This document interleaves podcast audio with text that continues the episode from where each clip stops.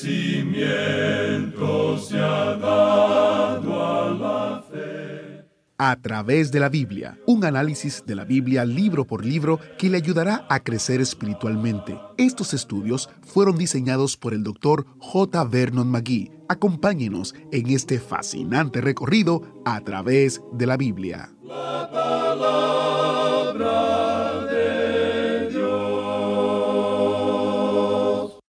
Hoy en A través de la Biblia llegamos al segundo libro de Reyes, capítulo 7, donde comenzamos a ver el gran amor que tenía el profeta Eliseo por su pueblo. Bienvenidos a través de la Biblia, soy su anfitrión Heiel Ortiz y le invito a subirse al autobús bíblico y a acompañarnos en el estudio de hoy. Iniciamos nuestro tiempo en oración. Padre Celestial, qué bueno es poder ver que tú das líderes amorosos a tu pueblo. Ayúdanos a tener más líderes que tengan ese corazón, así como lo tuvo el corazón el profeta Eliseo, un corazón fundamentado en ti y en una relación personal contigo. Ayúdanos a poder ser ovejas sumisas y sometidas a tu palabra y a nuestros líderes. En el nombre de Jesús te lo pedimos. Amén. Continuamos hoy nuestro recorrido por el capítulo 6 de este segundo libro de los Reyes que estamos estudiando. Y en nuestro programa anterior estábamos hablando del sitio de Samaria por Benadad, rey de Siria. Decíamos que esta por lo menos fue la segunda vez que Benadad sitió a Samaria, haciendo que la comida escaseara y se vendiera a elevadísimos precios. Dijimos también que algunos eran tan viles que pidieron al rey que aprobara el canibalismo. Leamos los versículos 26 al 30 de este capítulo 6 del segundo libro de los Reyes. Y pasando el rey de Israel por el muro, una mujer le gritó y dijo, Salva, rey, señor mío. Y él dijo, Si no te salva Jehová, ¿de dónde te puedo salvar yo? ¿Del granero o del lagar? Y le dijo el rey, ¿qué tienes? Ella respondió, Esta mujer me dijo, Da acá tu hijo y comámoslo hoy, y mañana comeremos el mío. Cocimos pues a mi hijo y lo comimos. El día siguiente yo le dije, Da acá tu hijo y comámoslo, mas ella ha escondido a su hijo. Cuando el rey oyó las palabras de aquella mujer, rasgó sus vestidos y pasó así por el muro, y el pueblo vio el cilicio que traía interiormente sobre su cuerpo. O sea que el rey se apesadumbró en gran manera cuando le pidieron que aprobara el canibalismo.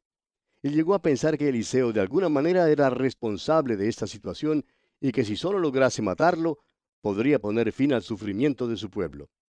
Y dijo aquí en los versículos 31 al 33, y él dijo, Así me haga Dios y aún me añada si la cabeza de Eliseo, hijo de Safat, queda sobre él hoy. Y Eliseo estaba sentado en su casa, y con él estaban sentados los ancianos. Y el rey envió a él un hombre. Mas antes que el mensajero viniese a él, dijo él a los ancianos, ¿No habéis visto cómo este hijo de homicida envía a cortarme la cabeza? Mirad pues, y cuando viniere el mensajero cerrad la puerta e impedidle la entrada. ¿No se oye tras él el ruido de los pasos de su amo? Aún estaba él hablando con ellos, y he aquí el mensajero que descendía a él, y dijo, Ciertamente este mal de Jehová viene. ¿Para qué he de esperar más a Jehová? El rey se había enfurecido porque aquella mujer quería que se permitiera el canibalismo, y entonces decidió vengarse de Eliseo porque creía que el profeta lo había engañado. Este, amigo oyente, fue otro incidente conmovedor en la vida de Eliseo. No desestime usted a este hombre ni lo venda a bajo precio. Eliseo está a la par de Elías, pero de un modo un poco diferente. Y bien, así llegamos al final de este capítulo 6 del segundo libro de los Reyes. Pasamos ahora al capítulo 7. En este capítulo, Eliseo promete una abundancia de comida para el próximo día. Esa noche, cuatro leprosos que vivían fuera de la ciudad sitiada entran en el campamento del ejército sirio en desesperación y lo encuentran abandonado. Durante la noche, el Señor había hecho que los sirios supersticiosos oyeran un gran bullicio que ellos interpretaron como el de un gran ejército que se acercaba y que había sido contratado para atacarlos. Huyeron, pues, presos de pánico, dejando atrás todas sus provisiones. Los leprosos entonces dan a saber al pueblo hambriento de Samaria que hay una abundancia de comida en el campamento abandonado. Usted recordará que en el capítulo anterior, el capítulo 6, vimos que había una grande hambre seria en la tierra. La cabeza de un asno se vendía por un precio atroz. Dice aquí que se vendía por 80 piezas de plata. Y eso que no había mucha carne en la cabeza de un asno.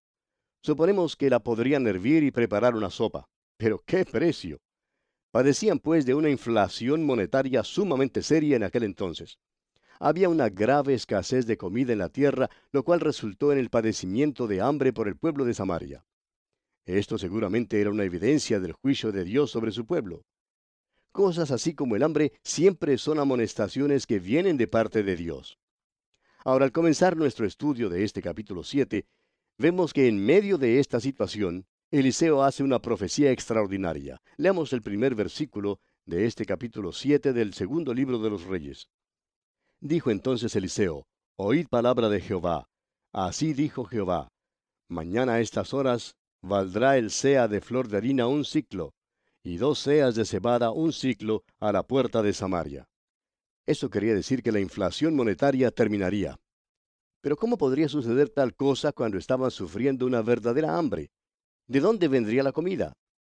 Lo normal sería esperar hasta cuando el hambre se acabara. Podrían sembrar semillas y dentro de unos pocos meses vendría la siega. Eso sí aliviaría el hambre en la tierra. Pero así no fue la manera en que Eliseo lo profetizó. Él dijo, mañana el hambre se acabará. Ahora, ¿cómo sería posible que tal cosa aconteciera? El ejército sirio estaba acampado fuera de Samaria. Como ya hemos visto, Benadad había sitiado a Samaria. Además del sitio mismo, los habitantes sufrían uno de sus devastadores resultados. Había hambre. La situación era desesperante. Leamos ahora los versículos 2 y 3. Y un príncipe sobre cuyo brazo el rey se apoyaba, respondió al varón de Dios y dijo, Si Jehová hiciese ahora ventanas en el cielo, ¿sería esto así?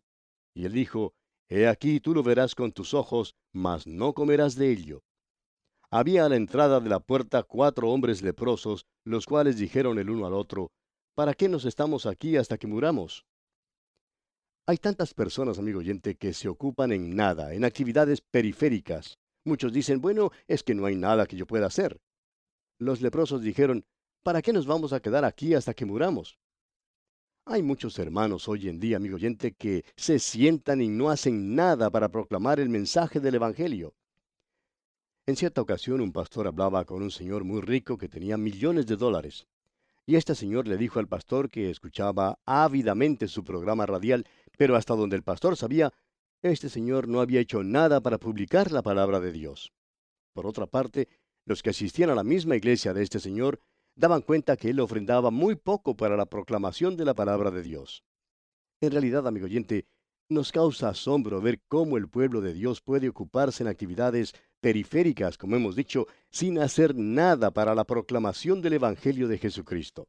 Y esto en realidad nos perturba.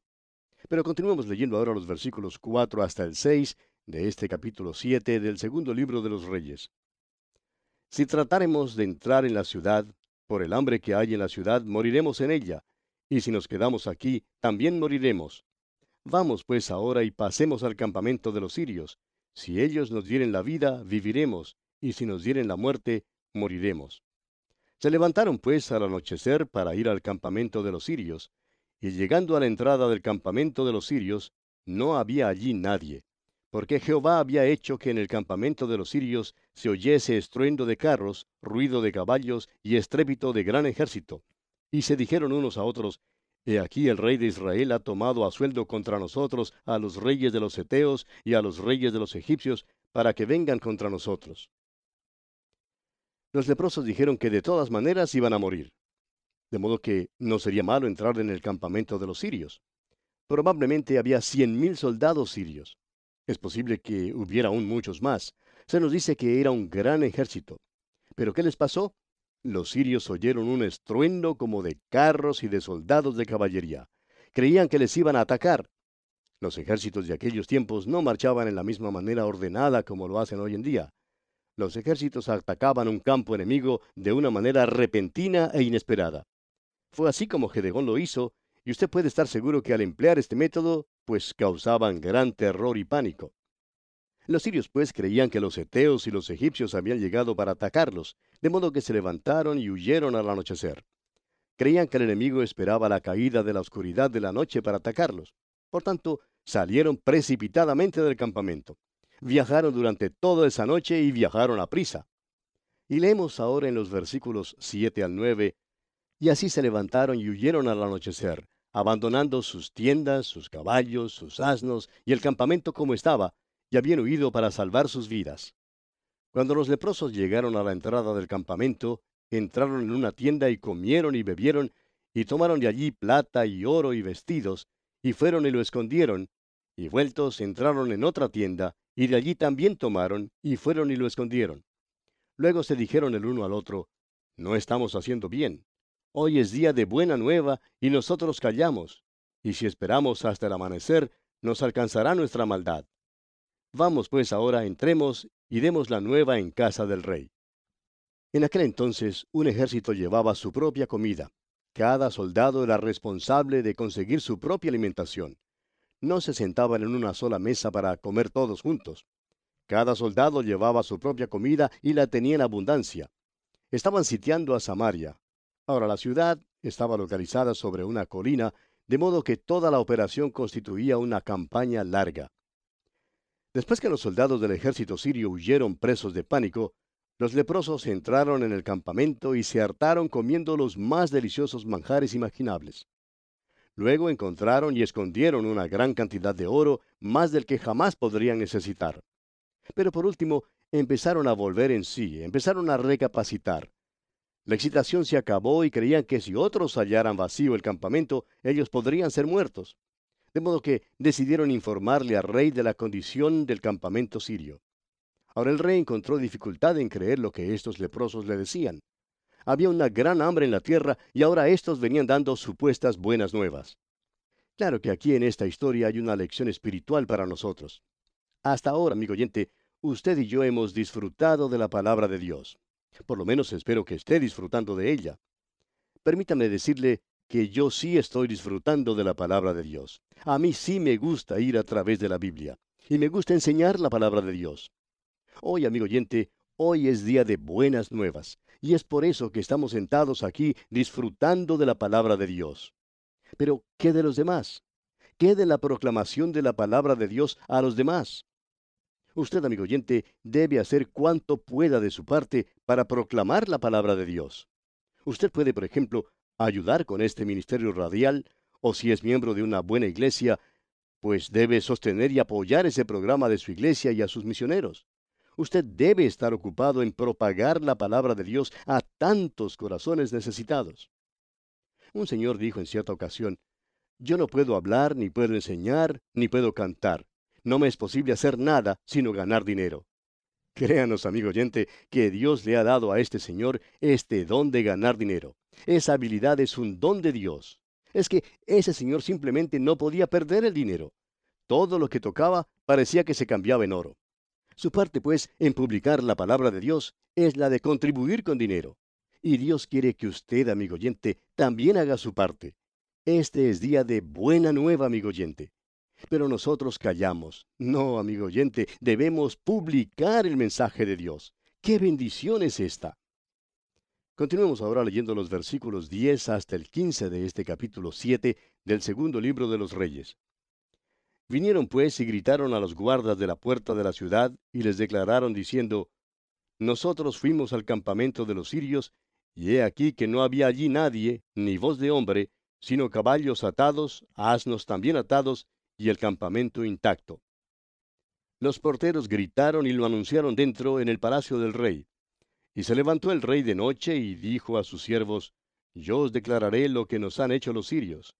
Ellos saben que tenemos hambre, y han salido de las tiendas y se han escondido en el campo diciendo, Cuando hayan salido de la ciudad, los tomaremos vivos y entraremos en la ciudad.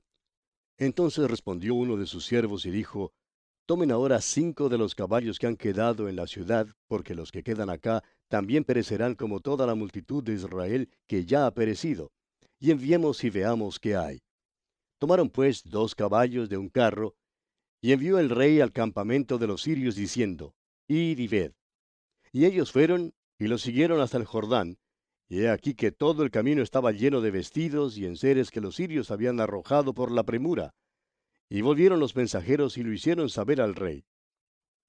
Después que los leprosos le informaron al rey acerca de las buenas nuevas, los hijos de Israel entraron en el campamento abandonado de los sirios y encontraron lo suficiente como para alimentar a todo un ejército de miles de soldados. Había una abundancia de comida y los supermercados en Samaria pudieron vender todo a precio de oferta especial. Todos pudieron comprar la comida barata. Ya no tenían que comprar las cabezas de animales para comer. En lugar de las cabezas podían comprar filete y solomillo y todo eso. Es decir, la profecía de Eliseo se cumplió literalmente, amigo oyente. Y concluye este capítulo 7 de este segundo libro de los Reyes diciendo en los versículos 16 hasta el 20, Entonces el pueblo salió y saqueó el campamento de los sirios, y fue vendido un sea de flor de harina por un ciclo, y dos seas de cebada por un ciclo, conforme a la palabra de Jehová. Y el rey puso a la puerta a aquel príncipe sobre cuyo brazo él se apoyaba, y lo atropelló el pueblo a la entrada y murió, conforme a lo que había dicho el varón de Dios, cuando el rey descendió a él. Aconteció pues de la manera que el varón de Dios había hablado al rey diciendo, Dos seas de cebada por un ciclo, y el sea de flor de harina será vendido por un ciclo mañana a estas horas a la puerta de Samaria. A lo cual aquel príncipe había respondido al varón de Dios diciendo, Si Jehová hiciese ventanas en el cielo, ¿pudiera suceder esto? Y él dijo, He aquí tú lo verás con tus ojos, mas no comerás de ello. Y le sucedió así, porque el pueblo le atropelló a la entrada y murió. Y así concluye este capítulo 7 del segundo libro de los Reyes. Entramos ahora al capítulo 8. En este capítulo, Eliseo predice un hambre de siete años y aconseja a la viuda sunamita a que salga de la región durante esos años. Ella regresa después de los siete años y le pide al rey que le devuelva sus tierras. Después de enterarse de quién es, el rey se las devuelve. También Eliseo va a Damasco y predice la muerte al enfermo rey Benadad y la ascensión de Asael a su trono, quien a su turno destruirá a Israel. Asael se declara inocente de tales planes, pero de todos modos los lleva a cabo. También en este capítulo, Joram, hijo de Josafat, empieza a reinar con su padre anda en los caminos de los reyes de Israel porque se había casado con la hija de Acab. Edom se rebela contra él y también Limna. Joram muere después de reinar ocho años. Le sucede en el trono Ocosías su hijo, el que se une con Joram, rey de Israel, para hacer la guerra a Asael, rey de Siria. Joram es herido durante la guerra. Comencemos pues leyendo los primeros dos versículos de este capítulo 8 del segundo libro de los Reyes. Habló Eliseo a aquella mujer a cuyo hijo él había hecho vivir, diciendo, Levántate, vete tú y toda tu casa a vivir donde puedas, porque Jehová ha llamado el hambre, la cual vendrá sobre la tierra por siete años. Entonces la mujer se levantó e hizo como el varón de Dios le dijo, y se fue ella con su familia y vivió en tierra de los filisteos siete años. Eliseo aconsejó a esta mujer sunamita que saliera de la tierra y se fuera a otro lugar porque habría siete años de hambre en la tierra. Ella creyó y obedeció a Eliseo. Llevó a su familia a la tierra de los filisteos y moraron allá durante todo el período del hambre. Ahora ese período de hambre, una vez más, fue un juicio de Dios sobre el reino del norte. Eventos como este período de hambre siempre son amonestaciones de Dios. Pero continuemos leyendo los versículos 3 hasta el 6 ahora. Y cuando habían pasado los siete años, la mujer volvió de la tierra de los filisteos.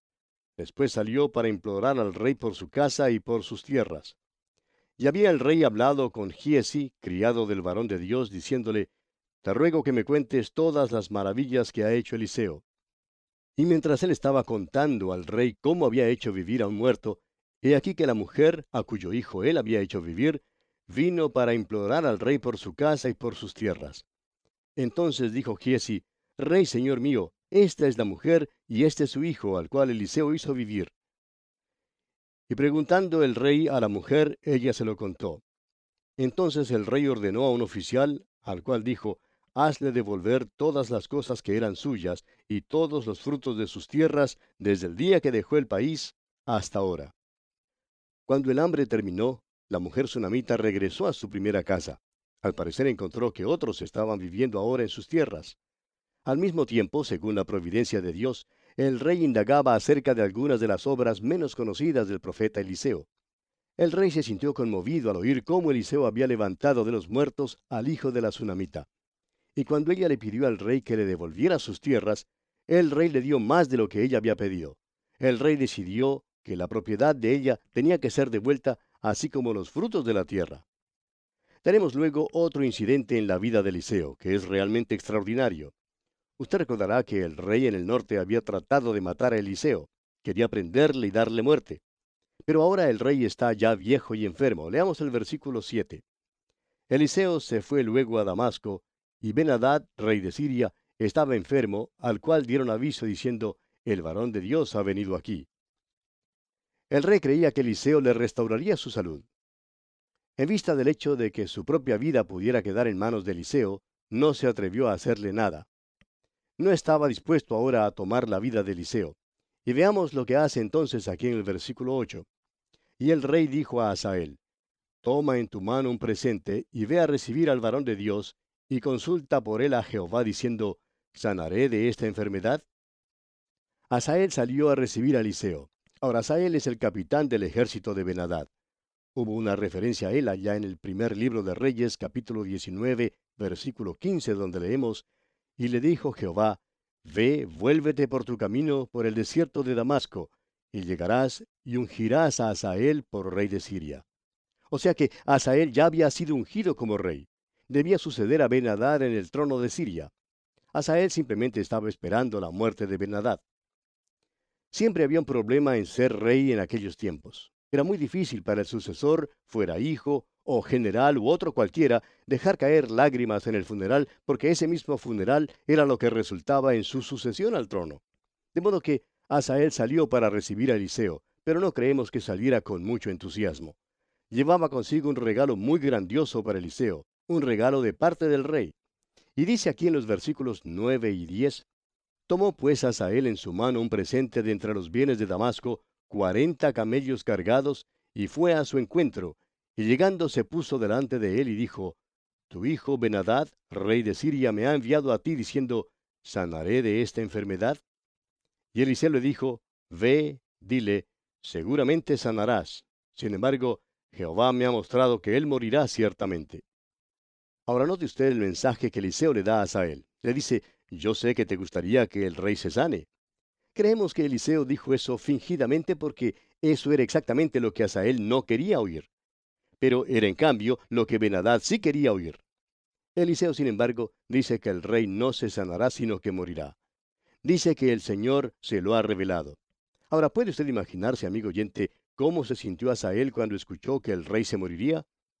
Claro que fingió tener pena y pareció estar muy compungido pero de seguro que secretamente se alegró cuando se dio cuenta que él ahora sería el nuevo rey.